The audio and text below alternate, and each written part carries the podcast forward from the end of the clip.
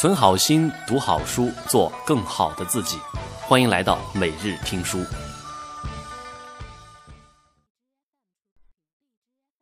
图穷匕现。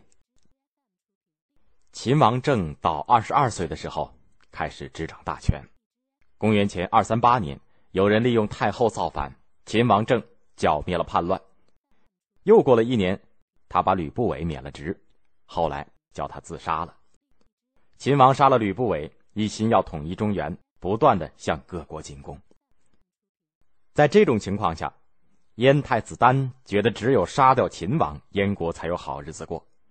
他把燕国的命运寄托在刺客的身上，一心收买能够刺杀秦王的人。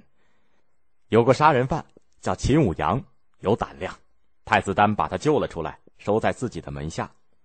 连躲在燕国深山里的原秦国的大将樊於期。因煽动秦王政的兄弟长安君造反没有成功，逃到燕国也来投奔太子丹。太子丹还请了很有本领的一位剑客荆轲。太子丹对荆轲说：“拿兵力去对付秦国，简直像拿鸡蛋去砸石头；去联合各诸侯国也不行。我想要是有位勇士打扮成使臣去见秦王，站在秦王的面前。”逼他退还诸侯的土地，秦王要是不答应，就把他赐死。荆轲说：“秦国早想得到燕国最肥沃的土地都抗，那么都抗呢，也就是现在的河北涿州东部。我要是能够拿着都抗的地图去献给秦王，他也许能够叫我当面见他。”太子丹就叫人把地图拿了出来。荆轲背地里。又去见了樊无期，对他说：“秦王害死了将军的父母宗族，将军想报仇，我决定去行刺，怕的是见不到秦王。我要是能够拿着将军的头颅去献给他，他准能让我见他。”樊无期为了报仇，就拔出宝剑来自杀了。太子丹爬在樊无期的尸体上，呜呜的哭了一阵，叫人把尸体安葬了。把那个人头装在一个木头匣子里，交给了荆轲，又送给了他一把用毒药煎过的匕首，只要刺出秦王的一丝血，他就能够立刻死去。太子丹问荆轲：“什么时候动身？”荆轲说：“我有个朋友叫聂盖，等他来给我做个帮手。”太子丹说：“哪儿等得了呢？我这有个武士叫做秦舞阳。”就让他当个助手吧。动身的那天，太子丹和几个心腹偷偷的把他们送到了易水，挑了一个僻静的地方摆上酒席。喝酒的时候，太子丹忽然脱去了外衣，摘去帽子，别人也都这么做。霎时，他们变成了全身传笑，大伙儿都显得很悲伤。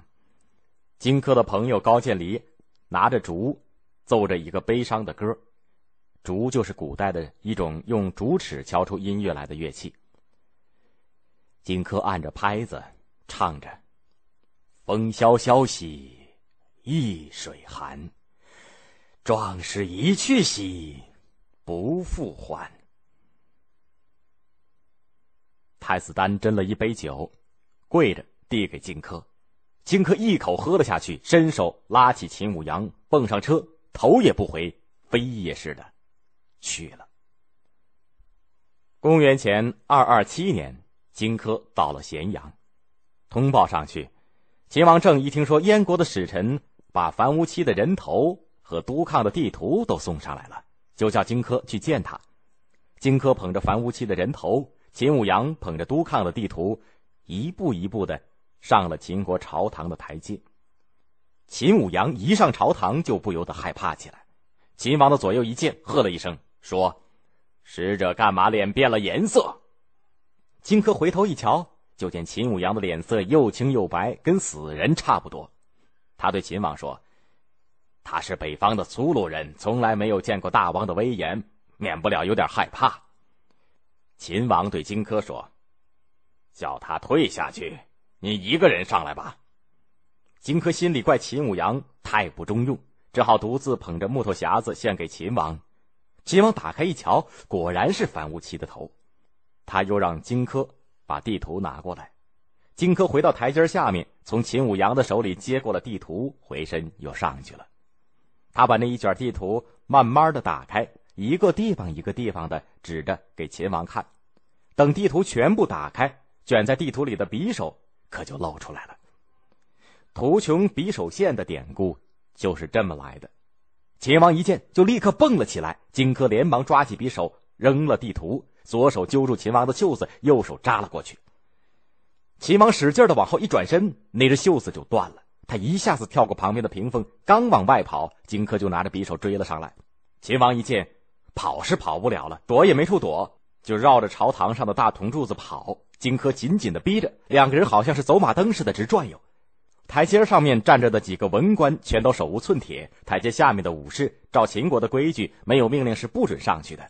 荆轲逼得那么紧，秦王政就只能绕着柱子跑。他身上虽说带着宝剑，可是来不及拔出来。有个伺候秦王的医生拿起药罐子对准荆轲打过去，荆轲打手一扬，秦王就趁着这个时候拼命的拔宝剑，可是心急宝剑长，怎么也拔不出来。就在这个时候，有个手下嚷道。大王把宝剑拉到脊梁上，就能拔出来了。秦王政真的把宝剑拔了出来，只一剑砍坏了荆轲的一条腿，荆轲站不住，一下子就倒下了。他拿匕首扔向了秦王政，秦王政往右一闪，那把匕首从他耳边擦了过去，打在铜柱上，嘣的一声直崩火星。秦王政跟着又向荆轲砍了一剑，荆轲用手一挡，被砍去了三个指头。荆轲笑着说。哈哈哈哈！你的运气真不坏。我本来想先逼你退还诸侯的土地，因此没有早下手。可你也长不了。就这样，荆轲和秦舞阳没有刺中秦王，自己却被剁成了肉酱。更多内容，欢迎关注微信公众号“今日值得听”，我们的内容在那里首发。获取电影、音频、文案资料。欢迎加 QQ 交流群：四五零五零二七六五。